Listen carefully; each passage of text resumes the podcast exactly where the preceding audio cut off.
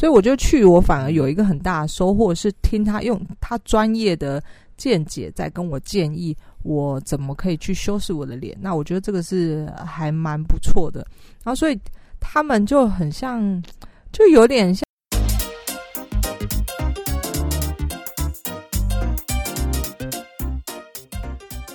欢迎回到时间管理大师，我是你大师兄 Poya，在我身旁是解救任性的。Hello，大家好，我是肖凯丽。嘿，又回来了。我最近去做了一个新的尝试，嗯 我人生尝试，我本来也，你有发现嗯有什么不同吗？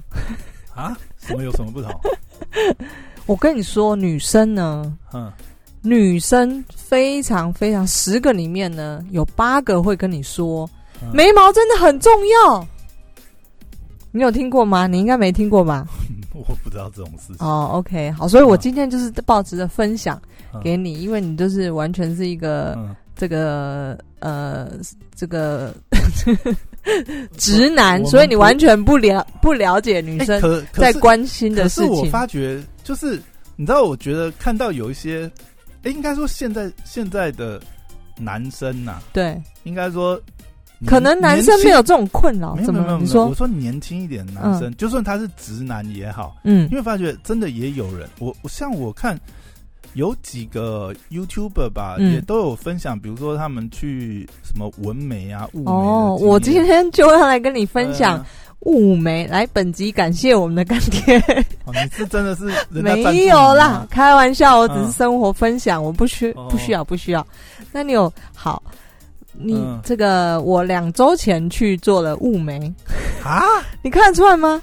我本身是一个眉毛哦算蛮多的人，但是那为什，么还想要去做呢？哎呦，我这今天就是要跟你讲这一件事情。嗯，我呢，就其实我没有想要去做这个事情，我从来都没有想。就是干妈赞助，就勉强去做一下这样。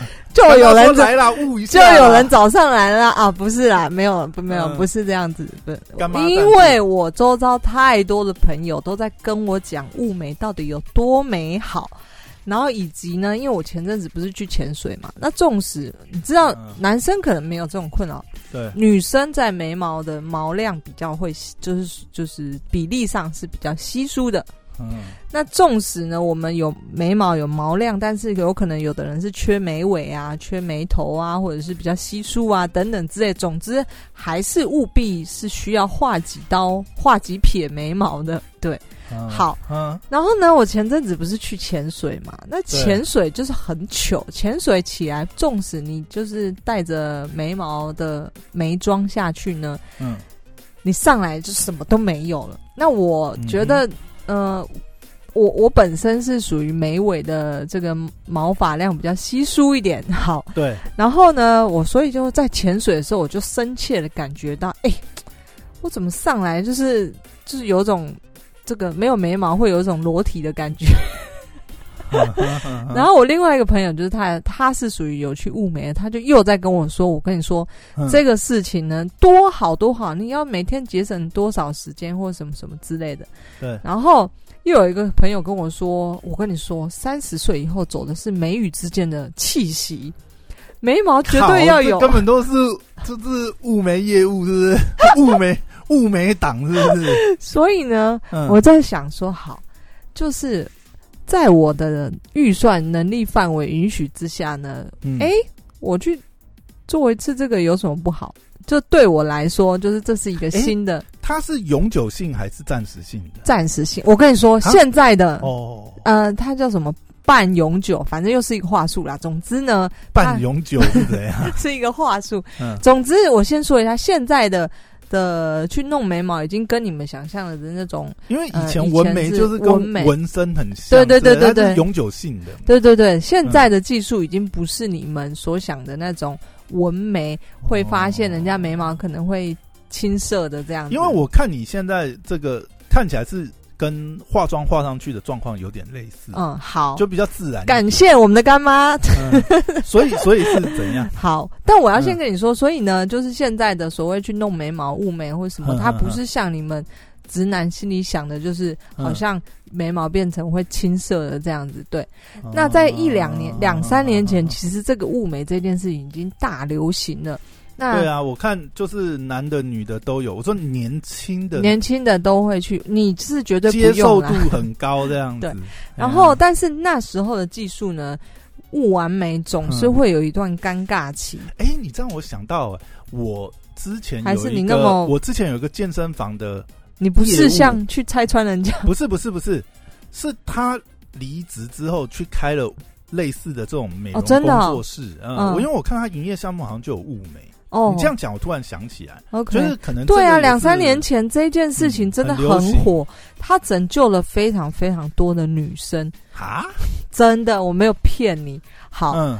就是女生，尤其是如果有在听收听的人，你有在运动，你绝对嗯，可以感受到，当你运动完的时候，就是你的汗水啊，或者什么，嗯你的、你毛巾擦一擦，你的眉毛一定会掉妆。纵使你画的再好，嗯什么说什么啊、呃防水的这个眉妆还是什么的，这都是骗人的，绝对会掉。嗯嗯嗯，嗯所以我就想说，好，既然大家都说那么美美好，对会改变你的人生，所以我就去了。对，然后我是一个很懒得做功课的人，就是我我非常相信朋友说的事情，就我当然前提是我认识我熟悉这个朋友前，前提是他不是物美工作室 业者，是是？对，或者是他没有拿那个 commission，还是他说：“哎呀，来呀来呀，让我练练手嘛。反正我最近最近就是想转行的。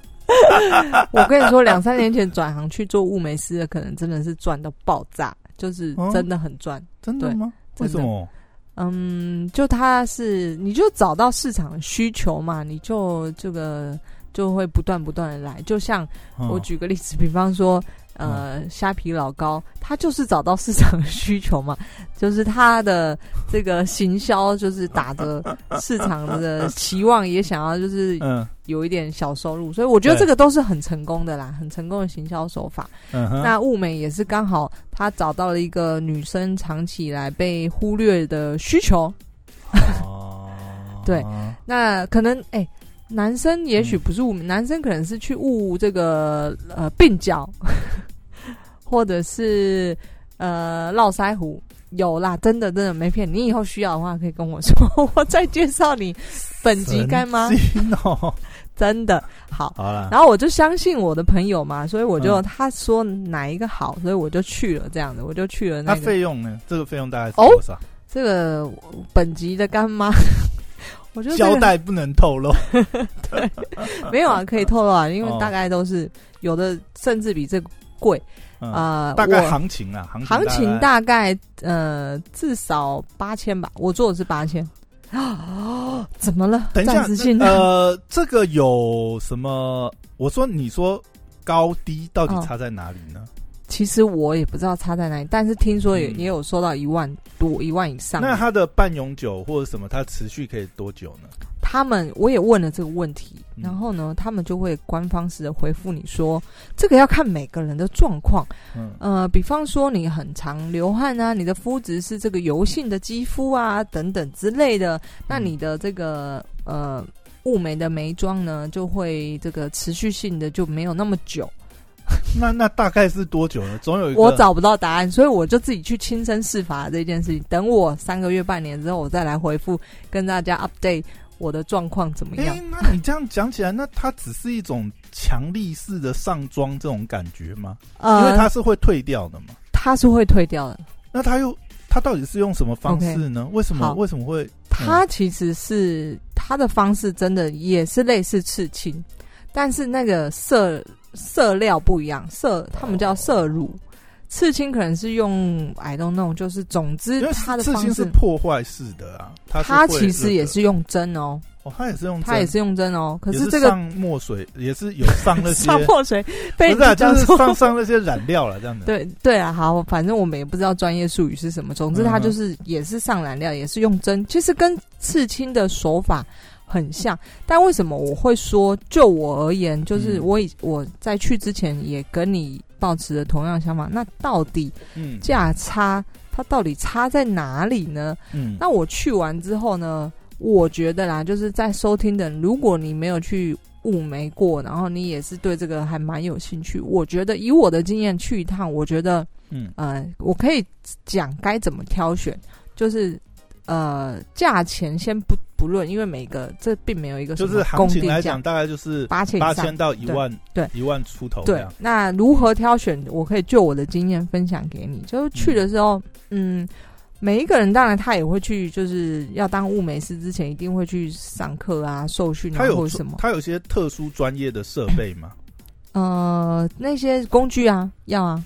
我的意思是说，它不是，比如说有一些机器设备，它是还是蛮手工技术的这样子。就它是一个手工技术，没错，跟刺青一样的。对，我觉得这个这一件事情非常吃技术跟美感。对啊，因为你眉形了，我知道了，就是那个啦。有一个跟刺青最大最除了就是一些染料的部分，人家最大最大的差别在于刺青，你可以打下去很深。就你那个手劲，你不呃，在刺青上可能我没有刺过青啊，对不起，如果我有说错的话，欢迎就是也可以寄简讯给我。雾眉它非常吃手手劲的控制力道，因为他没有人希望雾完眉之后还要有一段尴尬期，让你变成蜡笔小新那样子，可能三天五天你要当蜡笔小新。哎，可是我看那种刚雾完眉的，嗯。都是蜡笔小新，你该不会那么直的去拆穿他们吧？不是，因为你就会感觉那种怪怪的，是不是？对，就是很明显，很明显，可能是哎，你是今天是为什么妆那么浓呢？你下次不要不识相的拆穿人家了。就是你看到那一类，就是对他们是去雾眉，就是有一段尴尬期。好，那这个就是真的非常攸关于呃雾眉师的控力道、手劲控制大小。那在这呃最近这一两年，呃，我其他人我不知道，但是我的雾眉师至少以我的经验来看，我完全第一天之后就可以跟正常的状况是一样的，就是就是跟我自己以前上眉妆的感觉是一样的。那因为我就不用少上一个眉妆这样哦，太省事了，这 就不需要，因为眉毛你如果要画的很好的话，其实它是一个。它是一个需要时间精修的事情，你可能无法了解。好了，那总之，我觉得刺跟刺青刺青最大的差别就是那个手劲的问题，因为它不能够这个刺太深嘛，它可能是在表层还是怎么样。好，这是我的感觉啊。以上就是我的经验谈。那我觉得第二件事情在选的时候呢，人就是雾眉师的背景非常非常重要，就是。你知道，就是反正女生上妆，它是一种，它是一个艺术。就是女生会上妆，她甚至是讲求她的光线，就是哪边蓬，哪边要这个看起来瘦一点。然后你的呃眉，你的脸原本长成怎么样，但呃，但是她可以透过化妆去帮你调整。所以它是一个艺术品的雕塑。OK，对，好，那雾眉师呢，他。他如果他的背景是彩妆师的话呢，那我觉得在他如果又去学雾眉这个技术呢，在他的专业物美专业上是非常非常大的加分。但是我不知道很多人在挑选物美师的时候，你会不会去看他的以前的专业背景？那我这个物美师呢，他他大概已经当新密已经超过十年了。哦，他原本就是彩妆师，就是帮人家做妆法或者什么的。但是因为我跟他真的聊很久，他不是我没有要帮他叶配啊，但只是我就是就帮他叶配，分享我的 哦。好，那我就把他资讯放在本集的 这个备注资讯栏。好，那我因为我跟他聊很久，他大概。呃，做了十年以上新密，我就说你为什么呃后来想去学的？他自己对于美这件事情，他是很有兴趣的。嗯，但是他他也提到一个说法，就是说，因为现在的人真的结婚越来越少了。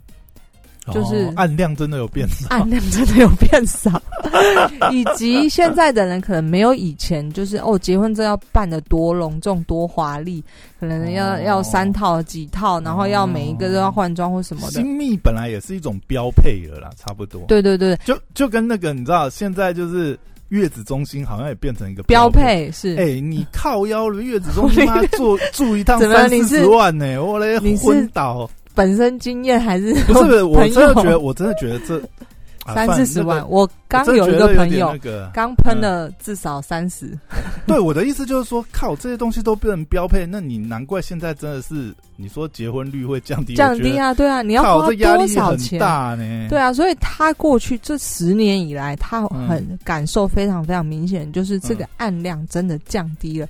所以对于他来说，他要想他的未来规划这一件事情，不可能让他就是呃一直靠这个吃穿啦。所以他就去学了这个事。那他可能也在嗯一四年吧，一四年一五年左右，他就去学了这个事情。那他是还他是不是也有兼做什么美妆保养？因为我看这种很多美容师，嗯就是、尤其是他又是相关的嘛，嗯那就是做脸啊、嗯养护啊这些，就是他可能工作室开着也是嗯都有做这样子。嗯嗯，呃，目前看到保养还好，但是你只做你只做物美，你也是一哎次性生意啊。雾眉谁说是一次性生意？你还要三不五时半永哦，久。还要还哦，还要重复去补，就对了。要啊，要补啊，但是嗯时间多长要回去再补，这个我自己试验完之后再禀报大家。但是总之呢，嗯这个不是一次性生意，哦而且女生会非常非常想要，呃，只是你体验它的美好之后呢，我相信可能至少六七成的人还会再回去。那我觉得它很好，就是因为它的彩妆师的背景，就是过去十几年都是新密，在嗯这个雾眉之前，就是真的下手在帮你这个针在戳你之前呢，他会帮你调整你的眉形。那嗯，你可以从过程当中感受到，他会跟你说你的呃眼眼眉峰啊怎么样之类的，所以你的左右不。不对称，所以这边他要修成怎么样什么的，就是完全是一个真的是在帮你上彩妆的人在跟你就是讲哦，那我要该怎么画你的眉毛那当然，他在画完之后呢，会跟你确认你也喜欢这个眉形，那他才会动手去帮你刺。哦 所以他整个流程大概，嗯、包括前前面的沟通可能两小时吧，嗯。然后刺真的刺可能不过就是十到十五分钟，对，十到十五分钟，哦对然后呃，但是前面这样子是来来回回要两个小时这么长啊？我觉得沟通非常重要，他花很多时间在沟通，这个让我呃，我我去其实我觉得另一个很大的收获是，他会就是我会听他在分析我的眉毛，还有分析嗯。呃这个这个眉妆该怎么上，我觉得我学到很多东西，我觉得很有趣啊，因为毕竟他完全是跟我的领域是完哎全不可是他弄完的话，基本上你也不用再上眉妆了，是不需要不需要。而且我是第一次，因为像没结过婚的人，我平常也不会去接触什么新娘秘书还是彩妆或什么，我从来不会有人这么巨细靡遗的跟我分析我的脸应该要怎么样去透过呃彩妆的效果去修饰我的脸，所以我就去，我反而有一个很大的收获是听他用他专业的见解在跟我建议我怎么可以去修饰我的脸，那我觉得这个是还蛮不错的，然后所以他们就很像。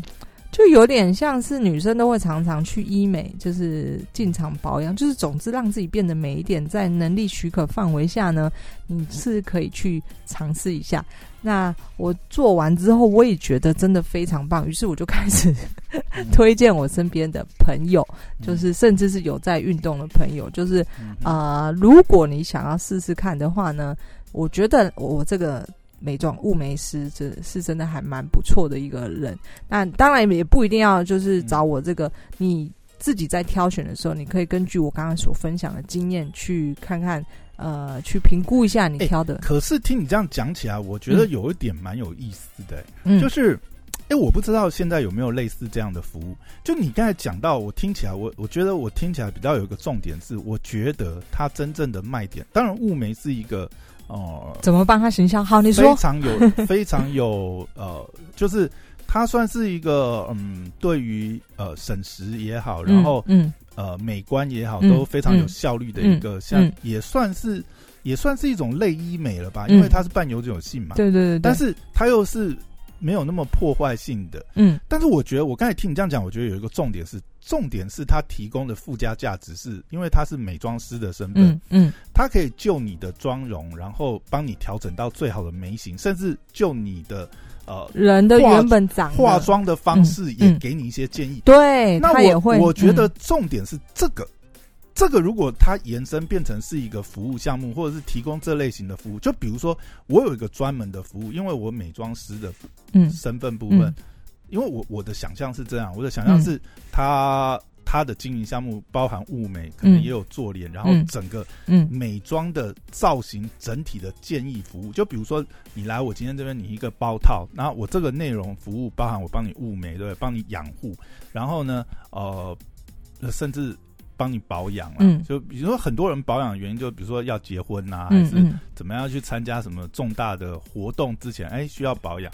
那包含妆容的部分，那因为他的这个身份，假设你在这方面，哎，需要一个专业的建议，他也可以就是帮你量身去呃，在帮你画的过程中，他也试画给你看，嗯然后嗯。教导你就说，哎，你怎么能画成这样？然后嗯。为什么我建议你画成这样？嗯，然后嗯。这个部分如果把它包装成一些呃专业的服务项目，我觉得这个可能是有一节，我不知道是不是算一种突破式的创新可能会就是它的差异化，对。专业有价，然后能不能把嗯。这个包装成服务类的商品，然后来作为是可能就等我帮他写文章了吧？类似像课程或者是 他一种量身定制的嗯服务？嗯，因为像他像他这种形式，他本来就是吃时间的。对那是吃时间那没错，当然，他本身有这样的技能，他应该他如果可以的话，就是应该是加强利用，让他的产品差异化出来。嗯因为美妆师的身份，他可以做这方面加强，然后再加上